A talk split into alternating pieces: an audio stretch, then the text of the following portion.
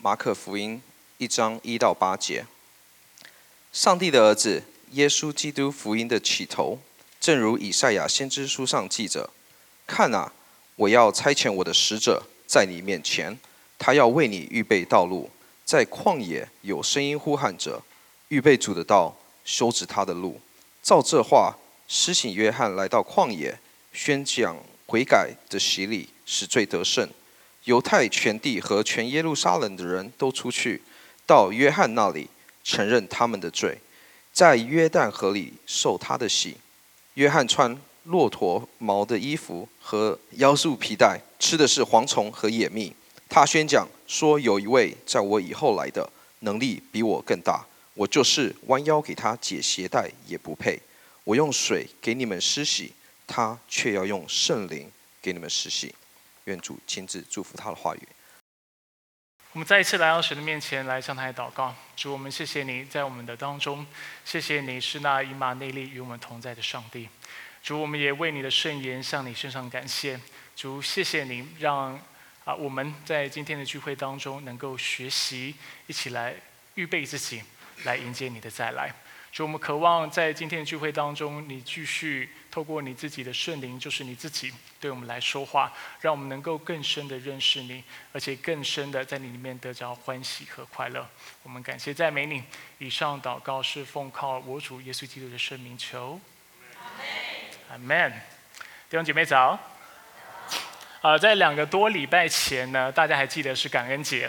那当时我在讲信息的时候，我就说到我会开放我的家，然后让弟兄姐妹一起来我的家，然后跟我们的家一起来庆祝感恩节。那我们也就啊真的如此做了。那那天晚上呢，是一个非常美好的夜晚。呃，我们有感恩大餐，有火鸡，有火锅。之后我们有敬拜的时间，然后之后我们又有一些时间是彼此分享我们今年感恩的事情。那乍看之下，当天的晚上这样的一个感恩大餐，差不多就是耗时两个到三个小时，不长的时间。但是乍看下虽然是如此，其实预备的工程还挺浩大的，对不对？就啊，当我们知道弟兄姐妹要来我们家的时候，我跟师母我们就会就会做的第一件事情就是开始整理我们家。如果你来我们家看到我们房子是很干净的。有可能不是因为我们平常家里都很干净，而是因为我们知道我们有贵宾要来造访，你们要来我们家，然后跟我们一起庆祝，所以我们会特别把房子清理干净。那当天又有火鸡，那我们都知道火鸡是要事先预定或者事先买好，买好之后呢，当天我们也需要在下午的时间提前一两个小时就呃打开我们的烤箱，让它先预热，然后之后才能。啊，让火鸡在吃饭的时间就能够上桌。那除此之外呢，我们也吃火锅。那华人都知道，你如果要在当天买火锅料理的话，很多东西你是买不到的。因为华人在感恩节，这也算是我们的习俗了吧？我们都会吃火锅，不知道为什么，所以我们会。啊，我们都会提前一天或两天，甚至好几天，我们就买好火锅的料。而在当天呢，我们可以事先拿出来，然后我们会开始备料。汤头要预备好，然后酱料要预备好，蒜蒜头要打成蒜泥，对不对？葱要切好，然后沙茶酱什么的都要准备好。这样子大家来的时候才能够有一个愉快的夜晚。那除此之外，就像我刚才所说的，在那天我们也有敬拜的时间的缘故，所以啊。在事先，我也需要先计划我们当天要唱什么诗歌，然后先把谱印出来。除此之外，我也要想当天晚上我们要怎么样来玩那个破冰的游戏，就是让我们分享在今年当中我们感恩的事情。所以乍看一下，那天晚上花的时间是二到三个小时，但是事实上我们花的时间是半天、一天，甚至提前好几天就开始要做预备的工作。那为什么会跟大家分享这样的一个啊事情呢？就是当我们在带灵节的时候、带降节的时候，当我们想到耶稣基督要再来的时候，我们在今天的主题，我们特别要讲到预备。那今天如果既然我们要为弟兄姐妹预备一个感恩节的大餐，都要花上一天两天的时间，那今天当我们要欢迎耶稣基督再来，并且进入他永恒的应许的时候，我们又应该要花多少时间来做预备？我们要如何来预备自己，来迎接他的再来，来领受他那丰盛的祝福。那这段时间，我们开始了一个新的讲道的系列，主题的信息叫做“圣诞的礼物”。上周我们讲到盼望或者是希望是上帝在圣诞节给我们最大的礼物之一。下周我们会讲到啊喜乐，然后在下一周会讲到爱。所以这三周都会讲到。上帝要赐给我们的礼物是什么？但今天我们要从另外一个角度来预备我们自己。我们特别要说到的是，在这样的一个圣诞的季节当中，在待降节当中，我们要如何预备自己，然后来调整我们的态度，使我们能够丰丰足足的领受上帝所要赐给我们的恩典，所要赐给我们的礼物。所以今天我们的主题需要讲到预备。那借着马可福音第一章一到八节，我们看到啊，在这里我们能够有三个预备的态度，来预备主耶稣基督的再来。首先，我们啊在预备主的到来之时，我们需要有个满心期待的态度。我们需要有一个满心期待的态度。马可福音第一章第一节一开始就告诉我们，今天经文所探讨的是上帝的儿子耶稣基督福音的起头。他这里特别讲到马可福音，它的中心思想、核心的信息就是耶稣基督的福音。那起头是指哪里呢？是哪几段经文呢？指的就是第一章的第一节到第十三节。那我们都知道福音的核心。就是耶稣基督道成肉身，取得人的样式，来到我们的当中，为我们的罪而死，并且为我们的义而复活。我们知道这是福音的核心信息。那当我们想到福音的起头的时候，我们往往想到的是什么？耶稣的诞生，是吗？但是马可在这里提醒我们，不是福音的起头。还不只是耶稣的诞生，我们要更往前看。福音的起头是那位先锋者，就是啊耶和华的使者的到来，这是福音的起头。在今天第二节到第三节，马可引用了旧约的预言，他说：“正如以赛亚先知书上记着，看呐，我要差遣我的使者在你面前，他要为你预备道路。”在旷野有声音呼喊着，预备主的道，修直他的路。原来在耶稣基督来的七百年前，或者七百年左右之前，先知就预言，在弥赛亚来之前，会先来一位使者。这位使者会是一个伟大的先知，而且他要为主预备道路。他要在旷野当中呼喊、传讲这样的一个音讯。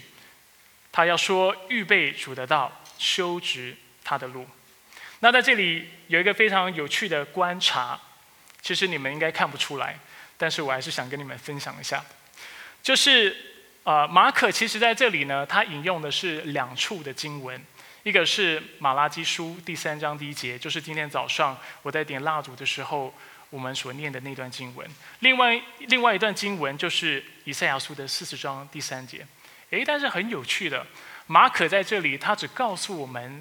这段经文是以赛亚说过的话，但他却没有告诉我们，他这也是马拉基说过的话。这是什么状况？圣经有错误吗？当然不是。这其实跟当时的一个写作的风格是很有关系。在第一世纪，当他们在写作的时候，当他们引用很多不同的经文的时候。引用很多不同的作者的时候，他们往往会取当中的一位做代表，而那位作者通常就是啊，他的他所写的经文或者他被引用的话是最啊家喻家喻户晓或者是最耳熟能详的，就是最多人知道，所以他通常就会挑那个人来做代表来引述那段话。那啊，允许我稍微岔题一下，呃，很多时候呃，当基督徒想到。就是学术的工作的时候，想到神学家的时候，我们通有有些时候会有一点嗤之以鼻。我们会觉得啊，他们就是关在象牙塔当中，然后去做研究、去做学问，浪费很多的时间。他们做出来的钻研的东西，其实对我们生命也没什么太大的帮助。所以我们会觉得这些神学家都是大头脑的人，他们花了那么多时间去去做研究，但是他们做出来研究，其实对我们的主灵生命帮助非常有限。那我为什么会有点岔题说这个事情？因为我刚才所说的这个内容，就是在当时的写作，通常啊，就是作者会引用，就是他所列出来做的当中其中一个这样的一个观察，其实就是一个博士花了三年的时间，他的博士论文所研究出来的一个结果。他花了三年时间，我花了十秒就把这句话讲完了。但是若不是这些学者辛苦的在为我们做研究，然后去做出这样的结论，今天我们也不知道这个事情。很可能我们看到这个经文就觉得，哎，马可你这样子，圣经读的不熟哦。明明是两个地方的经文，你怎么只讲以赛亚，没有讲马拉基？我们心里面就会有这样的疑问。但是事实上不是的，这其实是当时写作的一个风格。好，我知道我岔题了，回到主题。所以在这里，我们特别看到这个先锋者，就是走在弥赛亚前面的这个使者，他要修直主的道路，他要预备主的道，修直他的路。那对我们活在二十一世纪的现代人，我们其实看到这两句话，啊，我们的理解可能不会是非常的深刻。但是我们必须明白，在当时的社会，尤其是以赛亚他发这个预言，大概是西元前七百年左右的时候，他说这句话的时候，当时的社会并没有一个非常完善的道路系统，所以不止在城市之间，它可能都没有一个完善的道路系统。更不用说城与城之间是没有道路的，所以当时会有什么状况呢？就是今天如果君王要去造访一个城镇，要去造访一个城市的时候，他会做一件事情，就是先差派他的使者。所以他使者就会在君王要亲临之前，他就会去那些城镇说：“君王要来了，修直他的路，预备他的道。”意思就是说，现在没有路的，快点来开路。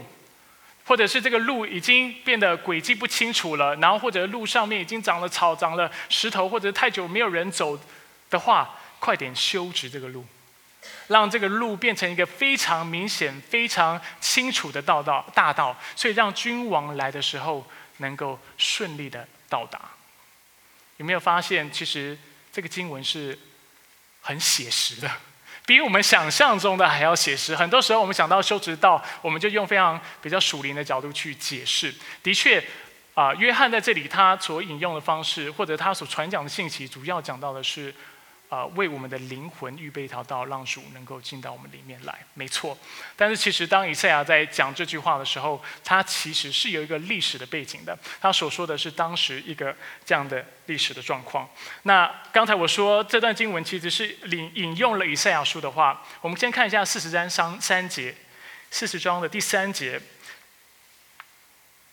以赛亚在这里说：“有声音呼喊着，要在旷野为耶和华预备道路，在沙漠为我们的上帝修直大道。”就是我刚才讲的，就是约翰在做的事情。接下来下一个经文非常的生动，为了加深大家的印象。接下来以赛亚怎么说？所以一切的山洼都要填满，大小山冈山冈都要呃铲削平，呃倒。陡峭的要变为平坦，崎岖的必成为平原。大家有跟我刚才所讲的一个内容做上连接吗？所以当君王要来的时候，快点修直道路。大家也去过啊？如果比较就是乡下地区或者在爬山的时候，有些时候我们会看到一些道路是它有轨迹，但是那条路上面有些时候又印了不同的轨道，好像可以转右转，又可以左转，又可以直走。那这就是道路需要修直的状况。当时更不用说，在巴勒斯坦地带，其实是在沙漠，是在旷野，其实路是很不清楚的。所以，当君王要来的时候，使者就要大声的跟那里人说：“使者，呃，君王要来了，他要他要来造访我们了，他要来祝福我们了，快点修直道路吧，让君王能够顺利的到达。”所以，我们可以想象，君王的到达对当时的人来说是非常重要的，因为你路没有修好。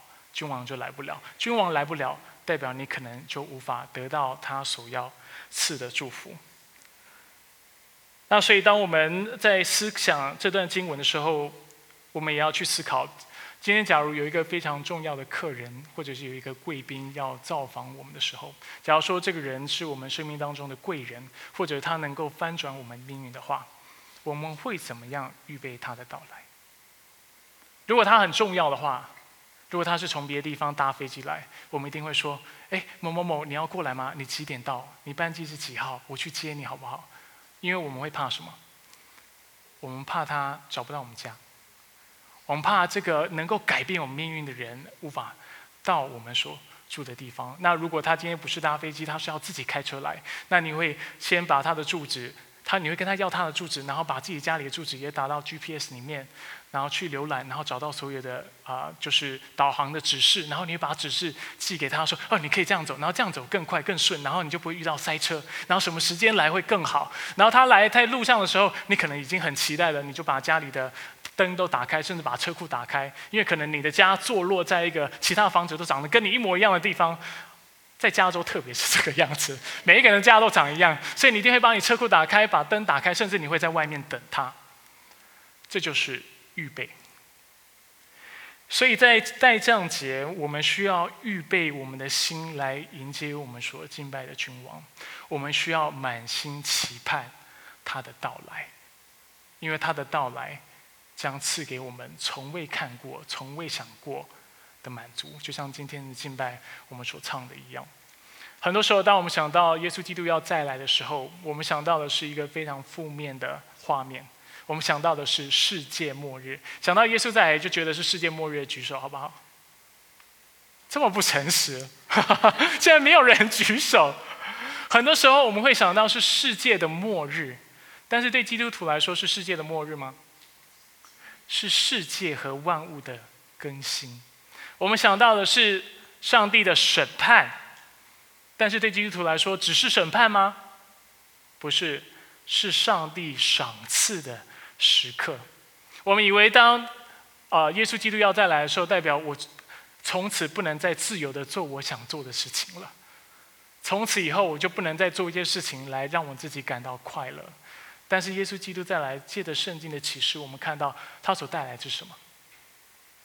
我们灵魂深处那真实的满足。他来不是要夺走你的喜乐，他来是要我们看到啊。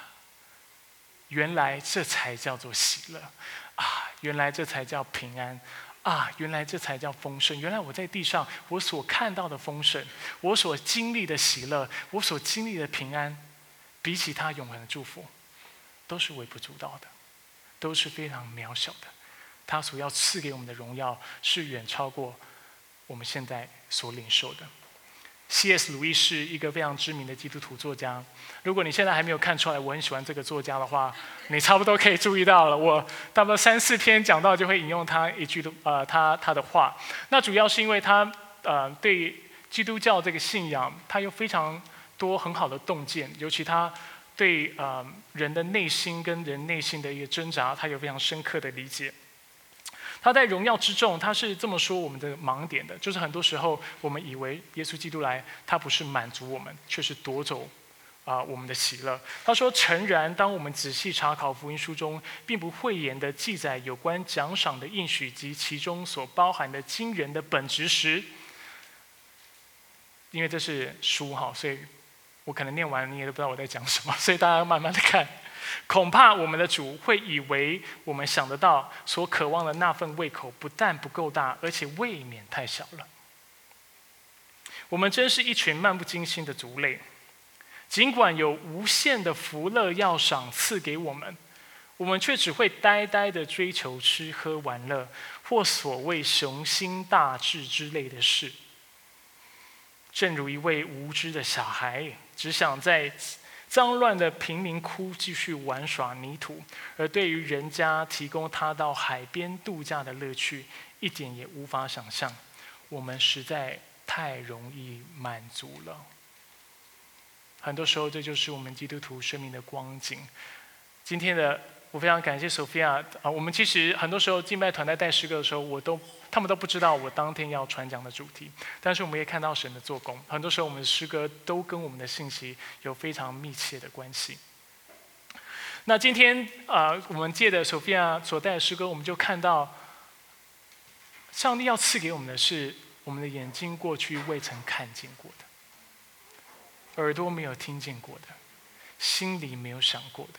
他所要赐给我们的是那根丰盛的。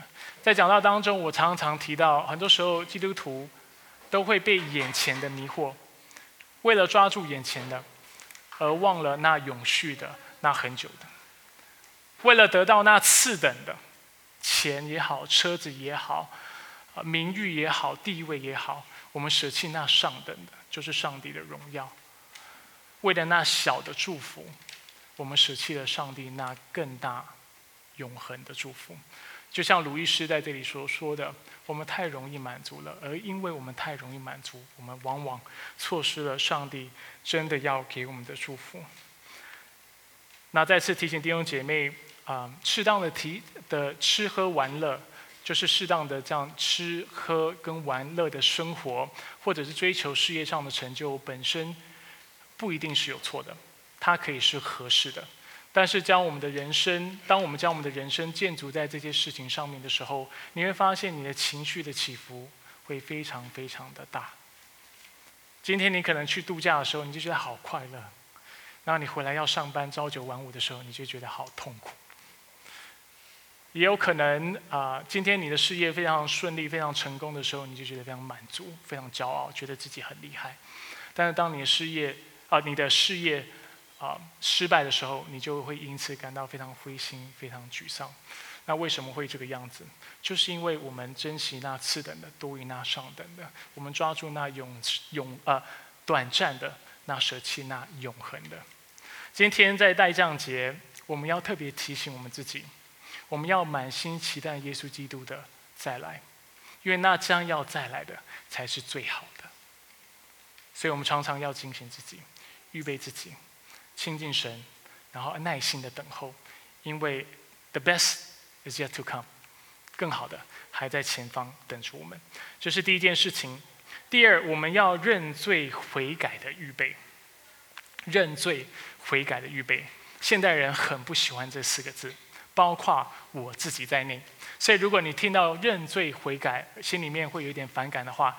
啊，你不是少数分子，多数人都是这样。甚至做牧师的我自己，有些时候看到这四个字，心里面也会揪一下，会觉得，哎，又要说这么负面的主题吗？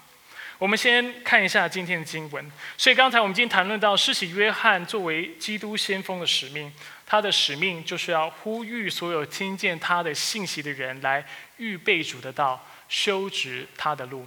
我们看到施洗约翰本身预备主的道，他怎么预备主的道？借着把君王要来临这个音讯传开，这是他预备的方式。但是路是谁要来修？在当时时代是当地的居民要修。而当我们再回到今天经文来观看、来看、观察这段经文的时候，我们看到施洗约翰如何预备主的道。第四节告诉我们，是借由宣讲悔改的洗礼。第四节照这话，施洗约翰来到旷野，宣讲悔改的洗洗礼，使罪得赦。所以这就是他所要传播的音讯，所要传播的消息。那听到这个消息的居民，或者听到这个消息的我们，又应该如何进行开通和整平道路的工作呢？第五节告诉我们，就是借由认罪，并且接受约翰的洗礼。第五节说，犹太全地和全耶路撒冷的人。都出去到约翰那里，承认他们的罪，在约旦河里受他的洗。约翰怎么预备道路？借着船长要认罪的信息。我们怎么预备道路？借由承认自己的罪。当我们承认我们自己罪的时候，我们就能够迎接耶稣基督的再来。那就像我刚才所说的，当我们想到要认罪悔改的时候，有的时候我们不喜欢这个概念，我们觉得这是这是很卑微的事情，甚至很卑贱的事情。只有弱势的族群，或者是世界上那十恶不赦的坏人，才需要认罪悔改。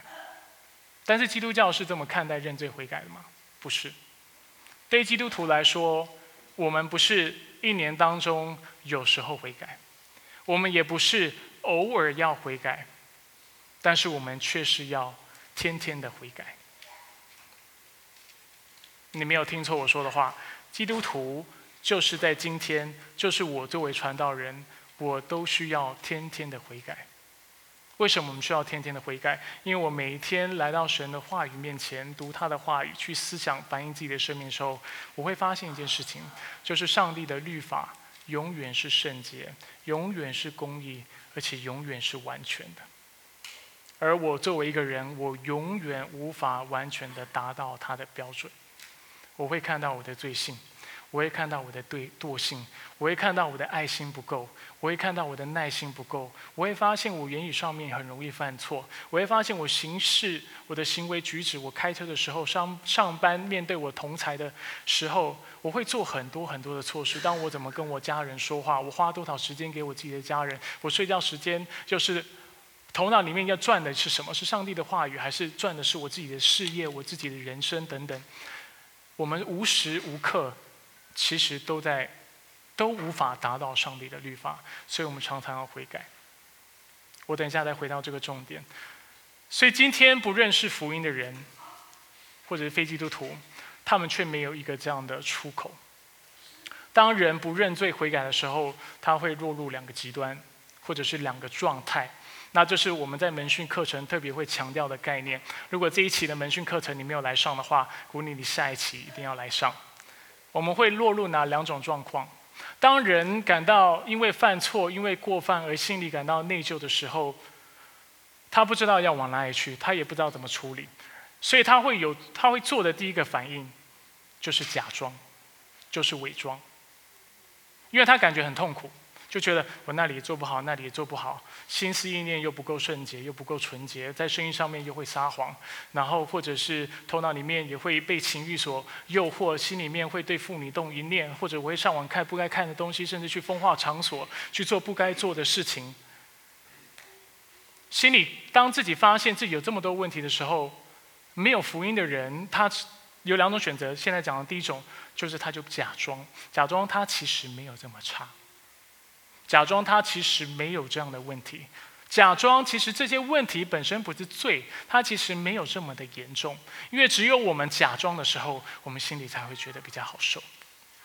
很多时候，当你去看一些问卷的调查，跟那个啊基督教的杂志他们所做的一个研究，他们会指出，很多时候非基督徒不喜欢来教会，或者是排斥基督教的其中一个最大原因，就是基督徒的伪善。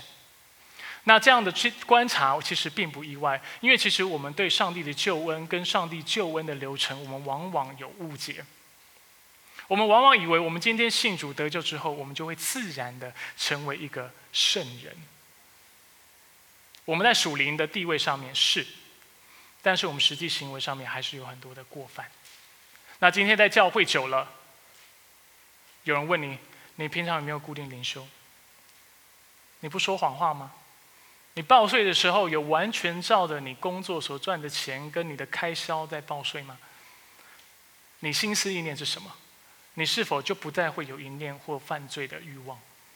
当钱财来到的时候，你不会想要贪这个钱，你不会贪恋别人对你的肯定称赞和别人对你的尊敬，你不在意世界上的地位。那很多时候，我们成为基督徒以后，我们就觉得，哎，我们是基督徒，我当然不会被这这些事情引诱，我当然不会被这些事情捆绑，所以我们就开始装作我们都没有这个问题。但这就是我们对信仰的一个误解。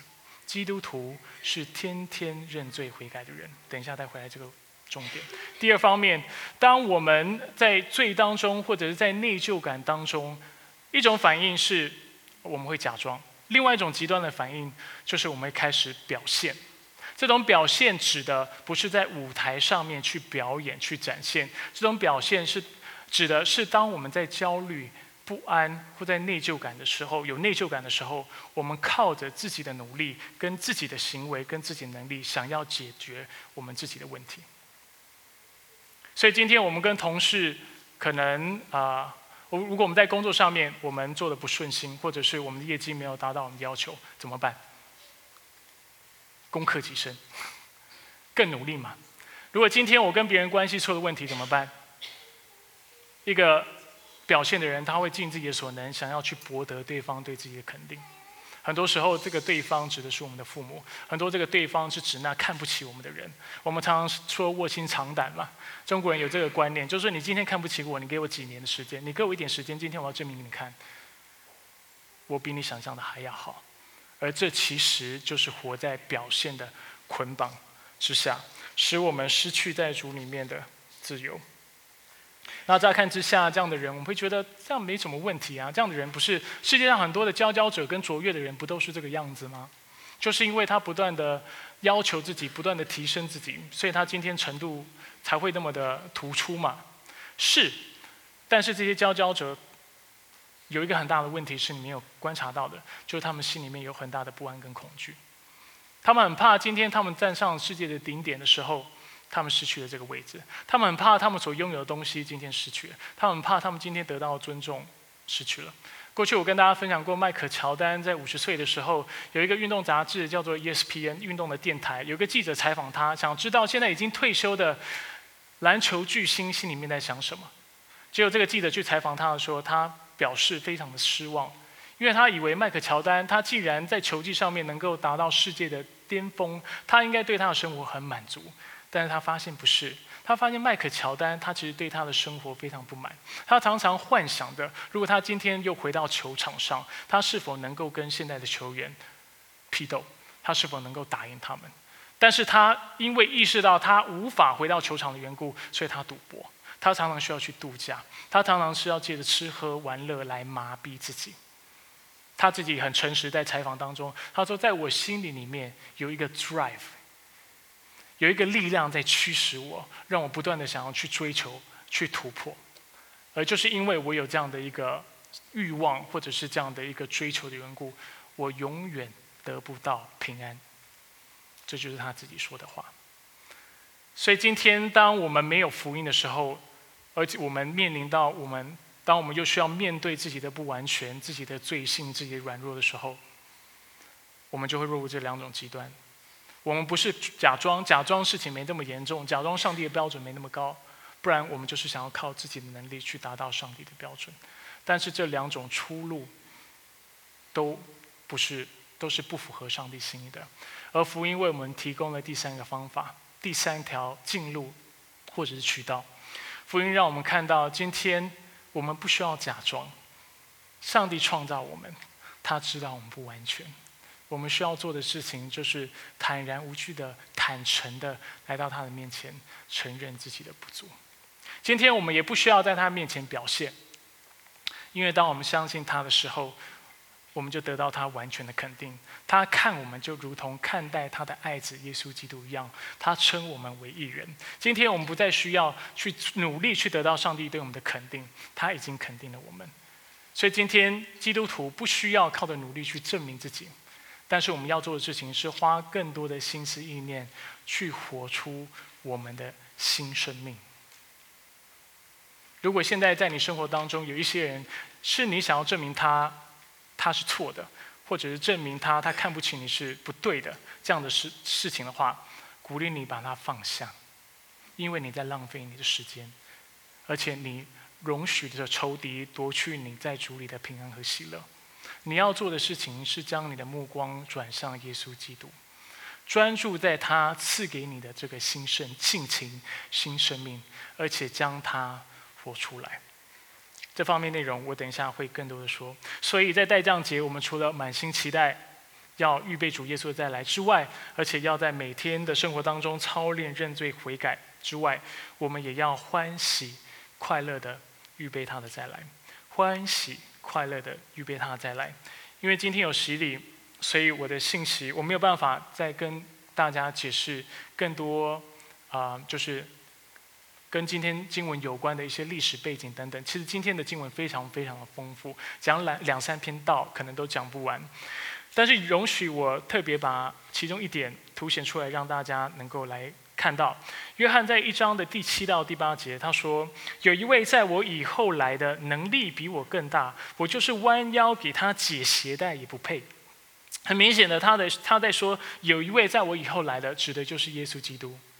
那当时呢，在一个主仆阶级分化很清楚的社会，其实仆呃仆人也是也不会去帮主人解他的鞋带的，解鞋带这个工作其实还是主人自己会做的。但是约翰却在这里说：“我就连弯腰为他解鞋带都不配。”什么意思？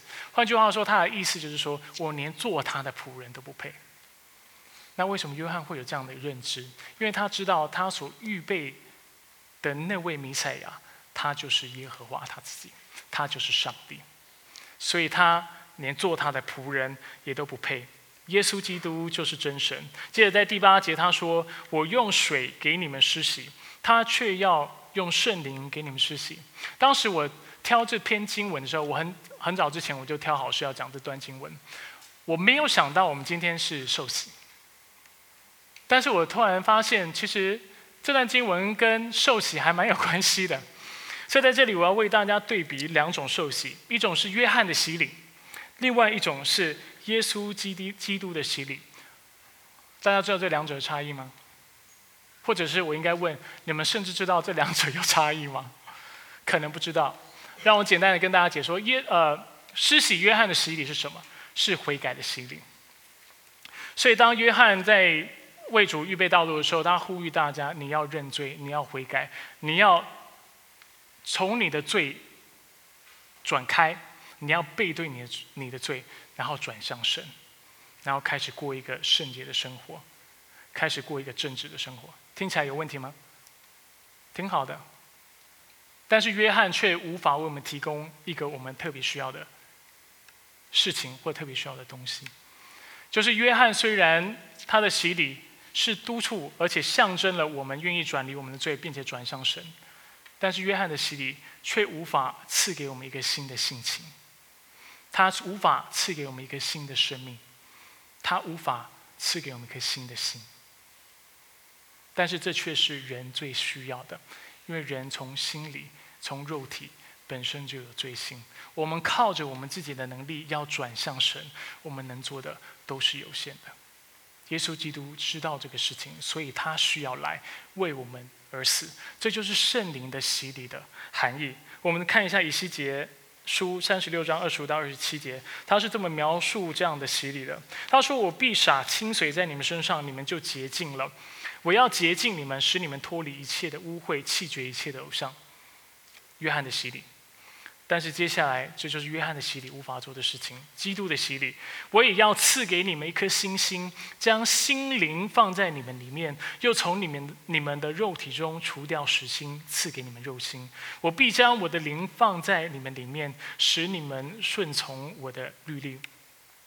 所以，我们从这里看到，我们除了罪要得洁净之外，我们其实也需要得到一颗新心，得到一个心灵。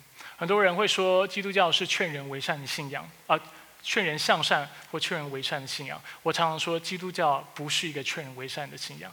基督教的盼望并非建立在除恶向善，基督教的信仰是建立在你有一个重新的生命。你要的，你需要的是有一个新的生命，而不是只是做个好人。基督教要你做的，不是要你修道，不是要你只是靠你的善事来改变自己的未来。基督教要给你的是，他要给你一个新的生命，让你知道，今天你是因为你有新的生命，因为你领受的圣灵，因为你有新的心，所以你能够过一个完全不一样的生活。今天圣经命令我们要喜乐，不是因为我们没有喜乐，而是因为。那赐喜乐的圣灵已经在我们的里面。今天圣经要求我们要过圣洁的生活，不是只是要我们靠着肉体转离不圣洁，然后迈向圣洁，不是。他在呼吁我们的，他在提醒我们的是：你知道今天住在你心里面的是谁吗？是那圣洁的灵。你需要让他充满你，让他掌管你的人生。过一个圣洁的生命，这才是基督教的精神。我们的盼望不在于我们靠着自己的能力能够改变我们自己，我们的盼望在于耶稣基督借着圣灵的洗，能够给我们一个新的心情，给我们一个新的心，给我们新造的生命，而而因此。我们从此以后能够过个截然不同的生命，跟过去过往完全不同的生命，这才是我们的盼望。之前在门训课程当中，有一个姐妹举了一个这样的类比，我也能我非常喜欢喜欢，而且我觉得非常有帮助，所以我要啊把它说出来跟大家分享。她说，基督徒就像是一个乞丐变成了王子或公主一般。基督徒因为相信福音的缘故，成了上帝国度的王子和公主。这个身份的转变是确凿的，而且没有人能够夺去的。然而，虽然我们成了王子和公主，这不代表我们的心思和言行举止就会变得像王子和公主一般。我们还是有旧有的习惯，因此我们需要借着学习圣经的教导来学习如何做王子，还有学习如何做公主。那我认为这样的理解非常正确，这就是基督教的精神。今天我们作为一个正直的人，是因为我们已经领受了一个正直的身份。今天我们做一个喜乐的人，因为喜乐已经在我们的里面。今天我们要成为一个啊乐意帮助别人的人，为什么？因为那爱人如己的上帝今天就在我们的里面。阿门。因为身份的转换，因为内在的转换，本性的转换。所以我们能够过完全不一样的生活，但是其他的信仰给我们的盼望不是如此。其他的信仰是告诉我们，你就是乞丐，你要继续努力，你要非常努力，你要修行。那也许今天丑小鸭也许可以变天鹅，也许你作为这个乞丐能够变王子，但是你心里会永远充满着不安，因为你永远不知道你做的够不够。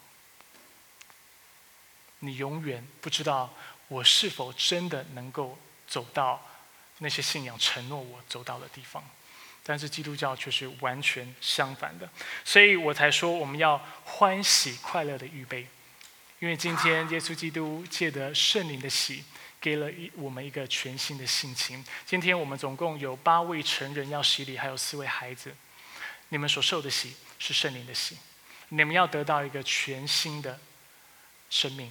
全新的心，所以今天借着洗礼之后，你能过一个截然不同的生命，不是因为你的意念改变了，而是你的本性改变了。你的旧我跟老我已经和基督一起同死了，而今天你要靠着他的圣灵复活过来，而他要主宰你的生命，带领你的生命，使你能够进入他的丰盛当中。在今天讲到一开始，我讲到，就连一个两三个小时的。感恩大餐都需要花一天甚至两天、三天的时间来预备。我问了一个问题：那如果我们要领受的祝福跟进入的应许是永恒的话，那我们又要花多少时间来预备呢？答案是明显的，就是一生。所以鼓励我们在座的基督徒，还有我们今天要受洗的弟兄姐妹，一生的来跟随他，一生的来信靠他。不过我要再次提醒你。你的顺服不是靠着你的肉体，而是靠着在你心里面的圣灵，因为圣灵在你里面帮助你缘故。这是约翰的洗礼不能给你的承诺，但是耶稣基督的洗礼可以，因为我们有圣灵的缘故，所以今天顺服不再是个不可能的事情，不再是一个困难的事情，因为在我们不完全的地方，他的恩典要显得够我们用。阿门。我们一起来祷告。所以主，我们来到你面前，为今天的信息向你身上感谢。谢谢你借着马可福音的第一章一到八节，再次的提醒我们：主，我们不只要欢庆你在两千多年前你已经来过，你道成肉身，取了人的样式，来到世界上，背负我们的罪，为我们的罪死在十字架上，并且在第三天复活。主，我们说我们所庆祝的不只是如此。主，我们说借着代降节，主，我们要记得的。也是主，你随时都会再来，而我们要常常预备自己，满心期待的来预备，认罪悔改的预备，欢喜快乐的来预备。因为知道主你来的日子近了，而当你再来的时候，主我们必要得到那永远满足的福分和喜乐。我们感谢赞美你，以上祷告是奉靠主耶稣基督的圣名求。